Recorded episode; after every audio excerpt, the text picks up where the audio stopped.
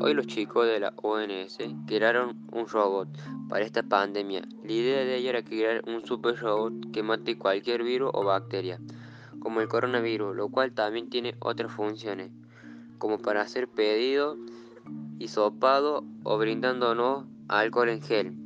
Resultó el positivo, porque ya no sale tanta gente, entonces menos va a ser el contagio.